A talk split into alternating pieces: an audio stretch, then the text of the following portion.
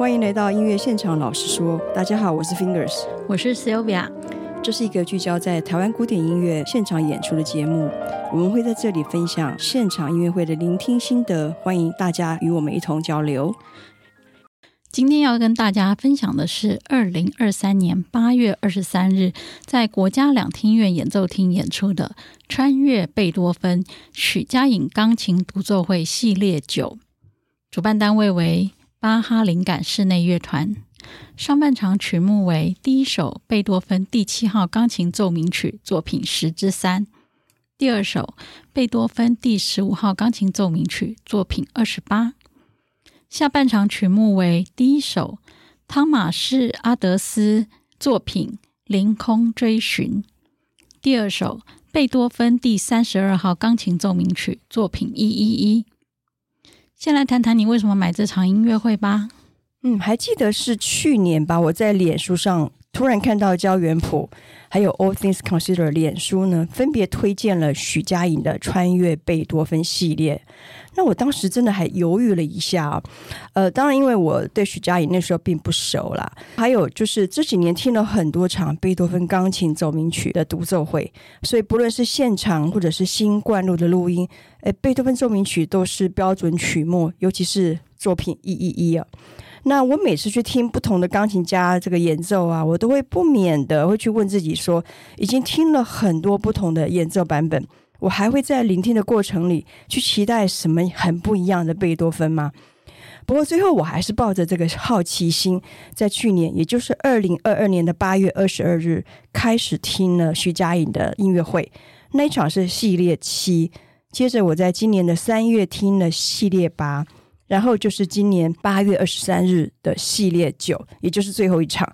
那这段期间的音乐会很多，演奏贝多芬的呃钢琴家非常的多，但我始终不会想说去错过这个薛家印老师的音乐会。那我听完之后，也会在我的粉专九月九月上面分享听后心得，那也会找机会推荐他的音乐会给所有爱乐朋友们。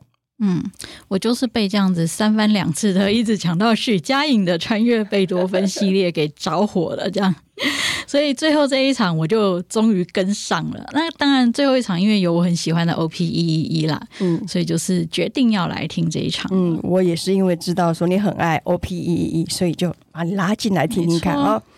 那我现在先快速的为大家介绍一下钢琴家许家印。台湾钢琴家许家印，他十四岁的时候就前往英国音乐专业学院 Purcell School，之后在英国伦敦皇家音乐学院，就是我们大家知道 Royal Academy of Music，完成了学士和硕士学位。主要的指导教授呢是 Patsy Toe 教授，他就是钢琴家傅聪的太太啊。随后他进入了德国汉诺威音乐学院，拿到最高演奏家文凭。那许佳颖呢？她曾经跟美国知名的钢琴家 Peter Serkin 合作了四首连弹，还有双钢琴的曲目，在美国各处巡演，深受好评。他也曾经被邀请前往中国啊、香港、英国、牛津和德国的钢琴艺术节演出。二零一六年，他还有跟东京爱乐指挥 Oliver Nussen、钢琴家高桥优质。在日本现代作曲家吴满彻逝世二十周年纪念音乐会上面演出，吴满彻为双钢琴与管弦乐所写的《梦的引用》，日本唱片公司 Fontec，并且出版了此音乐会的现场录音，诶，这是蛮厉害的哦，嗯，蛮特别的一个经验。对，那二零一七年和二零一八年之间呢，他受邀到日本东京的新之耳现代音乐节演出。首演日本当代作曲家高桥优质先生为许家印为他专门写的两首曲子《梦蝶》还有《遇见歧路迷宫》。然后呢，二零一九年五月在台北国家演奏厅展开了穿越贝多芬系列音乐会。哎，这个计划包含了贝多芬全集钢琴奏鸣曲以及一些当代的音乐作品。二零二三年五月，还有跟小提琴家胡乃元以及 T.C. 音乐家们与成品表演厅演出的室内乐，我相信爱乐者对独奏家挑战贝多芬全套钢琴奏鸣曲的马拉松音乐会形式并不陌生。比如说，台湾钢琴家林姿英，二零二零年在不到两周的时间内连开了七场独奏会，演奏贝多芬的全套全套奏鸣曲，这应该算是台湾乐坛的创举了哈。那许佳莹则是在四年之内弹奏九场音乐会，来呈现三十二首钢琴奏鸣曲。所以除了贝多芬，还有一些比较少被弹奏的当代作品。所以穿越贝多芬这个计划，不同于挑战极限的马拉松，更像是一场漫长的贝多芬之旅。对啊，这真的是很长期的一个心理计划啊！确实，好，嗯，来聊聊这场音乐会的心得吧。好。首先要跟大家抱歉的是，我记得我们在我们的音乐现场老师说第一季的 EP 四啊，那期我们聊到布赫宾德嘛，他那时候也是来谈了这个贝多芬奏鸣曲的马拉松。那我们去听了最后一场，那那时候我就非常推荐许佳莹的这场音乐会哦。当时我跟你说，许佳莹的最后一场贝多芬的曲目是作品一零九、一一零还有一一一。其实这个资讯是错误的，因为我讲错了。他这场演奏的作品是作品十之三，作品二十八，就是田园，还有作品一一一。他接受吴玉婷专访的时候曾经说过，他在安排曲目上，除了个人这种练琴计划的这种考量之外，他会希望在每一场音乐会里尽量安排贝多芬不同时期的作品，那就很像是经历了一个迷你的旅程一样，去体会贝多芬的音乐想象。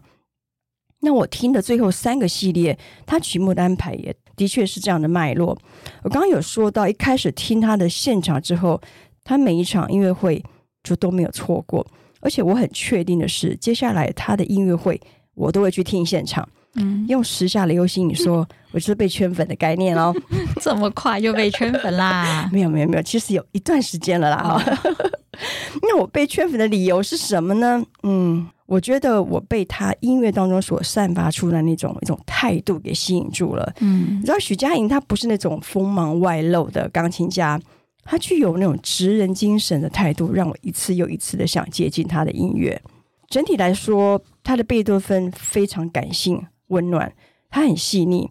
呃，技巧层面来说，我特别喜欢他的触键，比如说在他的弹奏里头，我几乎听不到这种很锐利或者爆冲的音色。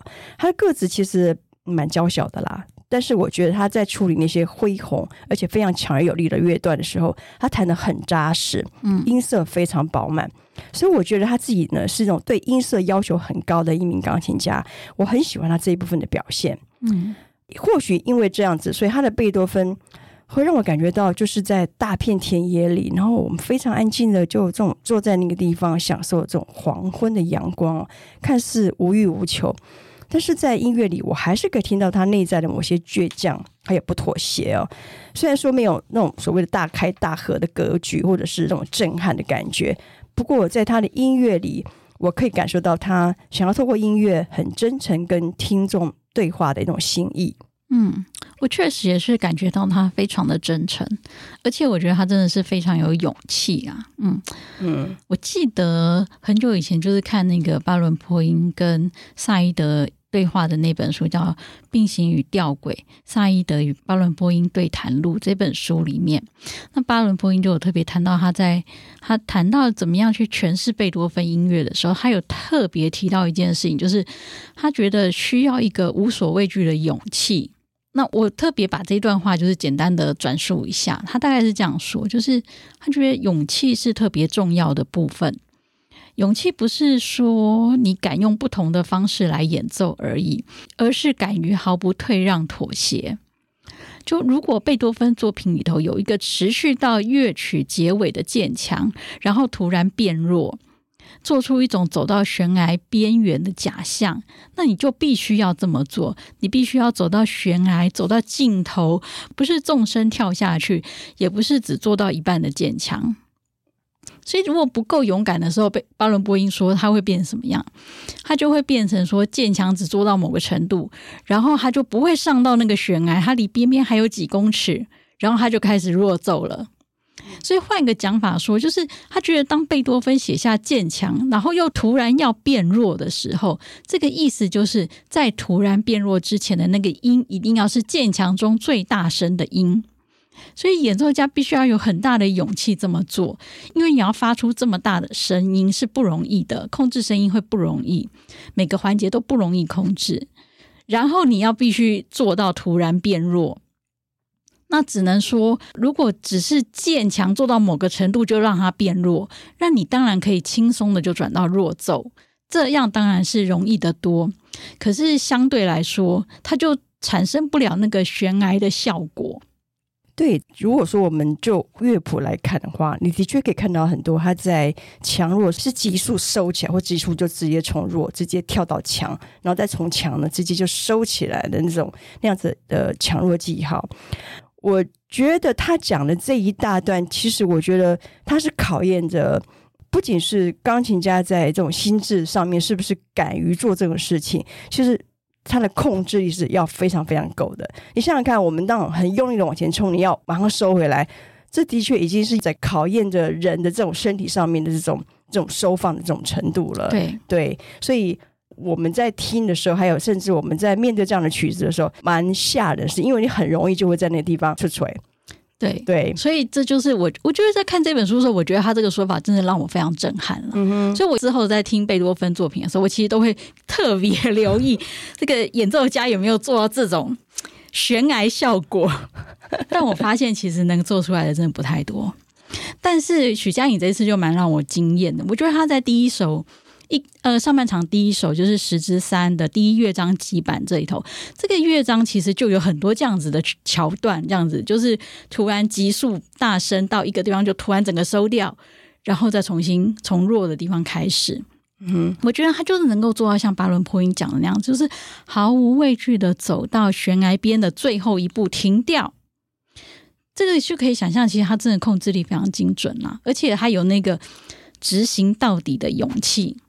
我觉得光这一点就真的很厉害了。我觉得之前听过了很多贝多芬演奏，其实都没有让我有这么明显的感觉到那个悬崖效果。嗯哼，对。对所以我觉得他是一个很有勇气的人，这是第一点。我觉得很有勇我真的今天是要以勇气为主题，所以你认为这个是勇气？我觉得是有勇气啊，因为你要老实说，他当然他呃，当然他建立在技术的精准上面这件事情，嗯，但是呃，如果你没有勇气去做到它，你为了保险起见，你还是会选择不要出锤为主。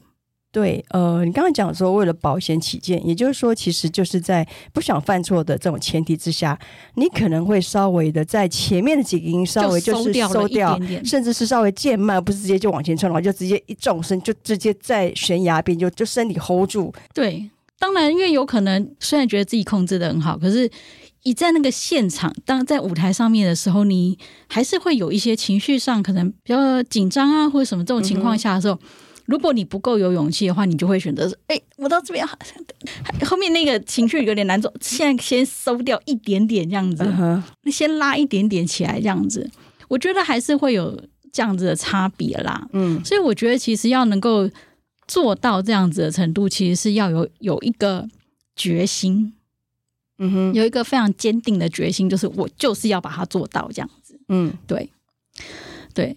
然后，所以我觉得，嗯，这一点让我蛮惊讶的。嗯，我就从第一乐章，哎，第一首的第一乐章开始，我就觉得，嗯，这是一个让我觉得非常有意志力、坚定的人，这样子。嗯哼。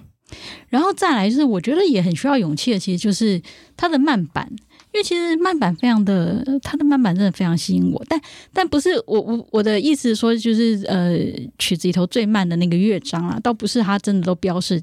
叫慢板，像十之三，它其实是广板，然后作品二十八其实是行板。但整体而言，我的意思就是，其实他在处理每一个曲子里面的最慢速的那个乐章，的时候那个真的也是让我印象非常非常深刻。譬如说，像那个十之三的广板，它在音乐的处理上。非常能够缓慢到让他每一个音都有足够的空间去做出他要的表情跟速度，跟那个诠释整个整个句子的样貌。嗯，我觉得听完这个乐章，就是他可以把所有的音处理到他要的触键的感觉，他要的音色，他要的大小声，以及这整个乐章的情绪，都是他可以呃完全把它处理好的。嗯，我觉得处理的很深刻。对，我觉得他是非常非常专注在这个乐章上头哦。呃，因为弹奏慢板的时候，其实很容易会，你以为你在做些什么，但是事实上你的心神是没有那么的完完全全的投入在音乐里头，嗯，而是你只是很习惯的身体有这样子的律动，嗯、但事实上那个声音本身是没有真的是跟这个音乐本身是结合的，嗯。所以，呃，许佳颖在这个慢板上面的处理，的确让我感觉到她非常的是把她的所有的精神还有专注力，是完完全全的放在每一个音符上头。这个我觉得是非常困难的一件事情啊。嗯、对呀、啊，因为真的慢板又不是、嗯、通常慢板就是还蛮长的这样。对对，所以你要能够。呃，即便在他的没有音的这个中间，你都投注了你的精神，而且没有断掉。嗯，嗯，我觉得这真的是蛮考验一个人的意志力啦。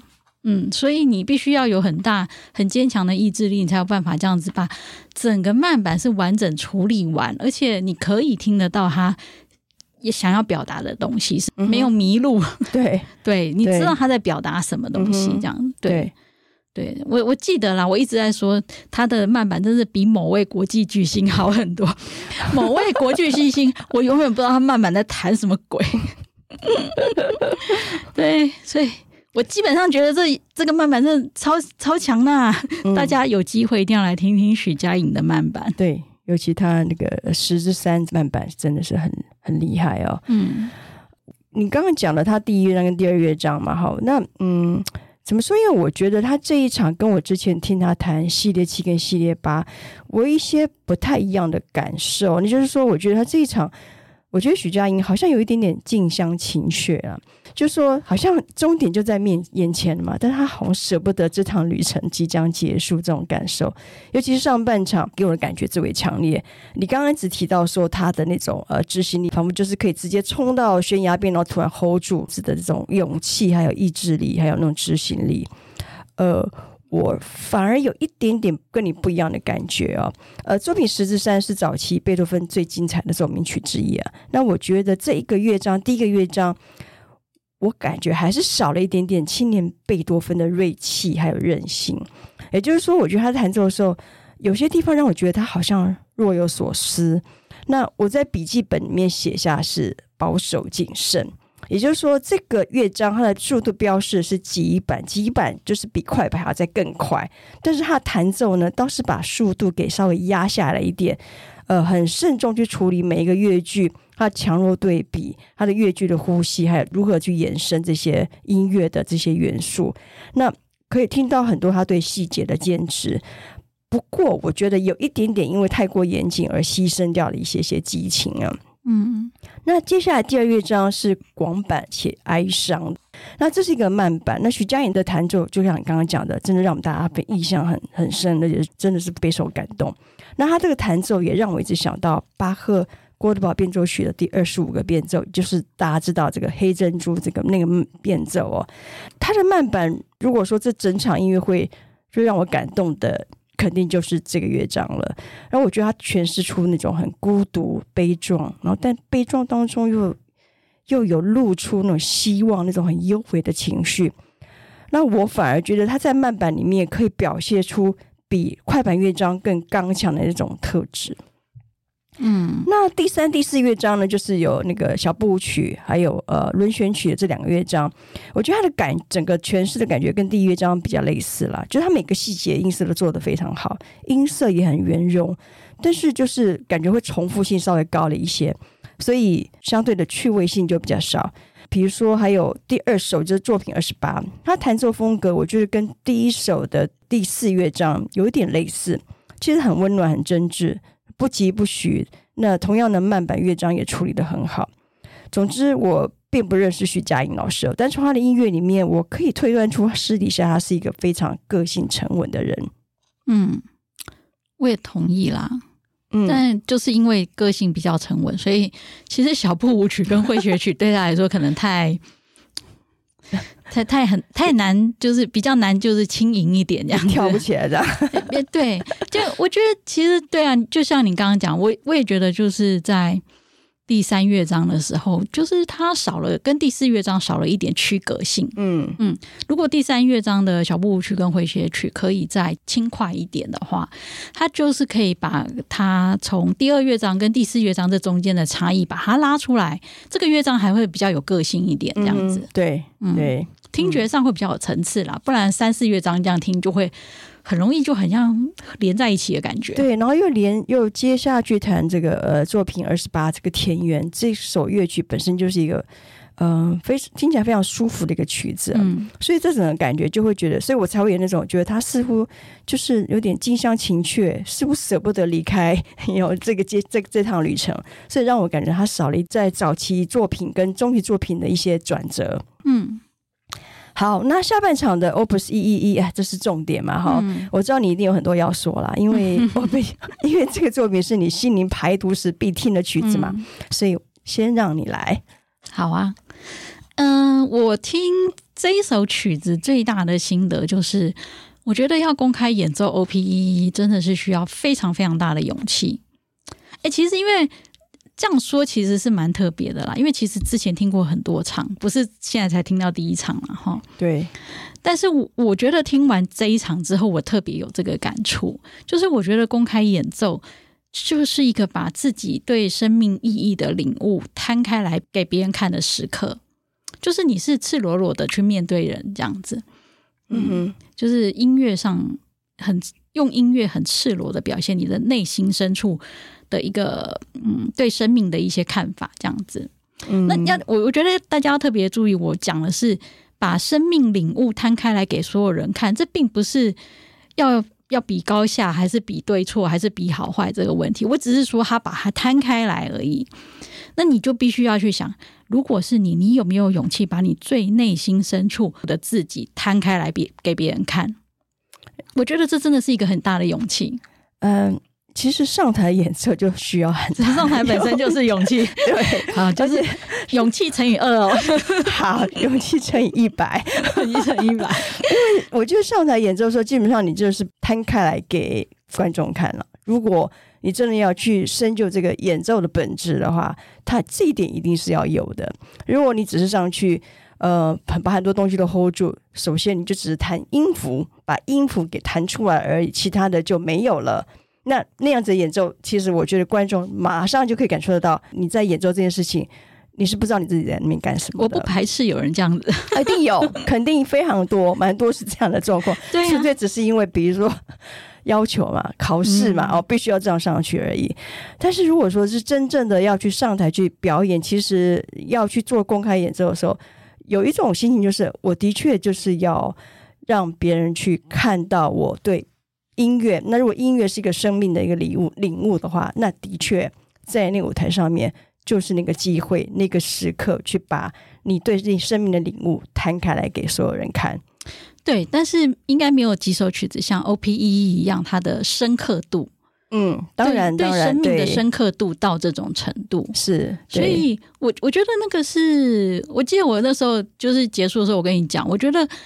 它摊开来的程度，就是你会让别人看到你现在在人生修为的几楼。嗯哼，嗯，譬如说，我就我觉得，我记得我们先前去听皮耶斯弹这首的时候，那个就是我觉得就是在天上的感觉啊，就是他在天上弹，他在天上弹天上的音乐给我们听。我们会觉得那个听到那个音乐，就仿佛是听到了神带来的祝福的那种感觉，那个心灵触动是真的很难形容的那种。我我我那时候把它列为制服音乐啦，就是我觉得我当我人生觉得需要被被被祝福的时候，这这个这这个音乐绝对 PS 的版本绝对是我的首选，这样子。嗯，嗯，对对，所以所以那是你，所以你可以想象说。他弹呃皮耶斯弹 O.P.E. 就像是在天上弹下来给我们人间听的这种感觉。那譬如说普雷特涅夫的 O.P.E.E. 他在第二乐章的小咏叹调，就那时候我听的时候，我就觉得他弹出的是那种金色光芒，就是很像那种可以抚慰人心的羽毛一样这样子。嗯，所以所以他可以把你内心里头很深的、很深的悲悲伤的把它抚平。所以像他的 O.P.E.E. 我就会觉得那可能是在。一零一的高度这样子之类的哦，对，那所以嗯、呃，我说要很大的勇气弹，就是当你弹出来的时候，你就我们就会听到你现在在几楼。我觉得还有就是说，你能有没有办法在那个音乐里面真的弹出了你想要的？因为在在弹琴的时候，一直在演奏的时候，你会发现，你原本是希望是你去把那些音音乐表现出你你想要表达的东西，但是很多时候你却是被音乐给抓着走，他把你抓住，你你反而那个时候你似乎是一种你好像脚没有办法。啊、呃，踩在地上有点是腾空的感觉，而且你是被他给控制住了。我不知道在 OPEE 的时候会不会弹到后来，就有一种觉得你完全不知道自己在什么地方。这样子是一个还不错的体悟啊，因为我们我们做这一行.我们做这一行写写文字，也是常常写到后来不知道自己在写什么。对，然后突然看来这，哎，这写的超级好。我跟你讲，那个就是你的。你的灵魂如何跟你的原始的资料库共振出来的结果？对，对，这就是这跟修为也是很有关系。对，这跟修为对觉得有关系。对，对所以我觉得，老实说，我嗯，以以天蝎座本人，我就是很不喜欢让人家看到我的 个性的来说，我觉得要把自己摊开来给别人看是一件恐怖的事情。嗯哼，对。但是我觉得，嗯，既然上台公开演奏，这当然就是要给别人看呐，哈。对。所以其实老实说，就是我我其实没有说他们是好或不好，而且我只是说，这是一个需要有勇气让别人看你的的用用 X 光看你的概念这样子。嗯、对。然后，所以我记得我在听他弹 OPE 的第二乐章的时候，我就在听的时候，听着听着，我就写下了“圣杯”这两个字。就是我觉得整个 OPE 它应该是键盘音乐里头的圣杯，对。那圣杯当然大家嗯，大家看过印第安纳琼斯，不是很正统，不是很正统哦。但但因为你知道圣杯在传说里头，就是你如果找得到圣杯的话，你喝到里面的水，你就可以返老还童嘛，起死回生，然后甚至或者永生嘛，因为。圣杯骑士守护圣杯的骑士们，就是靠喝圣圣杯里头的水而获得永生嘛。然后，但是你知道，就是像在印第安纳琼斯里头，他那个圣诞骑兵那一集，他们不是去找圣杯吗？嗯哼。最后他们到那里之后，不是看到一堆圣杯吗？对对。然后，然后不就每个人就开始选你心中认为的圣杯？是。对，我觉得 OPE 就是讲你在你在谈 OPE 的时候，就是在选你心中的圣杯是什么？嗯嗯。就是他其实会选择什么样的圣杯，就我觉得一样啊，就是取决于你什么样的修内心修为在什么样的程度，然后你就会选择是哪一个圣杯这样子。嗯、呃。我觉得你说的其实很深奥哎，我大概懂你的意思啊。你提到 P.S. 那场 O.P.E.E. 啊，我也是非常的感动。那种感动，就只能够留在心里面，完全没有办法用语言来描述它。我觉得很佩服，像看到有评论，他们写的非常巨细靡遗，我真的觉得我好佩服。因为我听完那那场之后，我基本上是觉得我一个字都说不出来。我觉得我没有办法又找出一个更贴切的文字来形容。我听到那场的感觉，那场一一旦想到，就有一种内心里面被充满着，你说是祝福也好，被疗愈也好，这些都是它有一种非常很特别的神圣的力量。那但你相信吗？我们被这样的音乐疗愈的时候，也有不少听众非常执着在 PS 那时候敲错了多少音符，诶，我觉得 我觉得也很不可思议。所以弹奏者需要很高的修为来弹奏这个曲子。我觉得听众似乎也是需要一些，你是怎么样的修为，听到是的是什么，是完全不一样的。嗯，当然是这样子。嗯，而且我我其实不是很想把我们节目搞成像身心灵节目，我没有，但我不小心就会讲成这种事情，跟大家分享。其实你看到的世界都是你自己的投射哦，所以如果你一直挑别人的错音，其实是你自己的投射哦，嗯、想清楚哦。好哦，所以你觉得许佳莹的 OPEE 如何呢？嗯，就是像我刚刚讲，我其实对许佳莹的 OPE，我觉得没有好或不好的看法。嗯，因为我觉得那个音乐就是他这个人的样貌。那所所以就是他，所以我们就是接受他嘛，不不没有什么好批评别人长相这件事情啊。嗯哼，嗯，只是说我就是。我所以我，我只是对于在听整个 OPEE 这件事情，对我只是非常感动，他真的非常勇敢，他可以让我们听到他的样貌。那我觉得他在上面谈的时候，会让我有一种感觉，就是一夫当关的那种侠女。可以站在就是那种你知道古代那种关门前面，然后面对外敌，这整片外敌，然后一个侠女在那里的那种很孤傲的那种感觉，我觉得那是他让我认识他的样貌。所以你知道，我听完之后，我忽然有一个灵感，就是只要会弹琴的人都应该来弹一下 OPEE。真的，真的，尤其年纪越大了，越需要弹一弹，就是。你去弹弹这首曲子，你会发现它。我觉得这首曲子有它很属于内在层层次的深度跟高度。那不是说，我倒觉得不是弹这首曲子不是为了要演出，而是让它更透过这个曲子去贴近你对自己的认识。嗯嗯，我相信很多人不认识自己啦。嗯，这是我我觉我确定确定的事情。但我会更确定，就是透过公开演出，你真的才会真正真正的 touch 到自己，真正的哦，就是非常赤裸裸的看到哦，原来我是这样子，呃，因为那需要十足勇气，天蝎座的你就不要躲了，我我没有情，谢谢。的确，我因为这场音乐会之后，我就突然做了说，哎，我要来弹一一一喽。嗯，因为许佳颖，你知道，你刚才讲她的勇敢，那绝对是毫无疑问呢、啊。同时，我必须要很笃定的说，我觉得她 O P E E 弹的很好啦。你刚刚都提到 P S 普列特涅夫的 O P E E，的确，我我觉得此生我听过他们的 O P E E。哎，我有那种死而无憾的感觉，因为太夸张了一点。不过那是因为那那他们的音乐，那种感觉就是接近这种神性至高无上的境界。我记得那时候我在听的时候，我就觉得说：“哦，天哪，何其渺小的我们哦！”那当下那那个当下，我的灵魂应该就是直接完全臣服在那种神奇伟大的力量里面。嗯，那这几年也听了不少大师的现场。但是很奇妙的是，我从来就没有想过说，哎，我要来弹这首曲子哦，从来没有申请过那样的渴望。哎，为什么我我那天听完许佳莹的之后，我突然觉得有点奇怪，说，哎，为什么我听完她之后，我突然又觉得说，哎，我要来弹这首曲子？嗯，那我之前听过这么多大师给我这么多完美的体验，从来没有有过这样的渴望。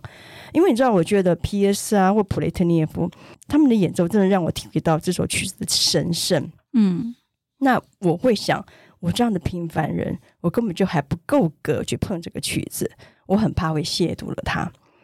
但是很特别的是，在徐佳莹这场，他弹的这个 O.P.E.E.E 里，诶，我听到了一些人性不完美的那一面，那种挣扎，很孤单，但是呢，完全就是继续的奋力往前。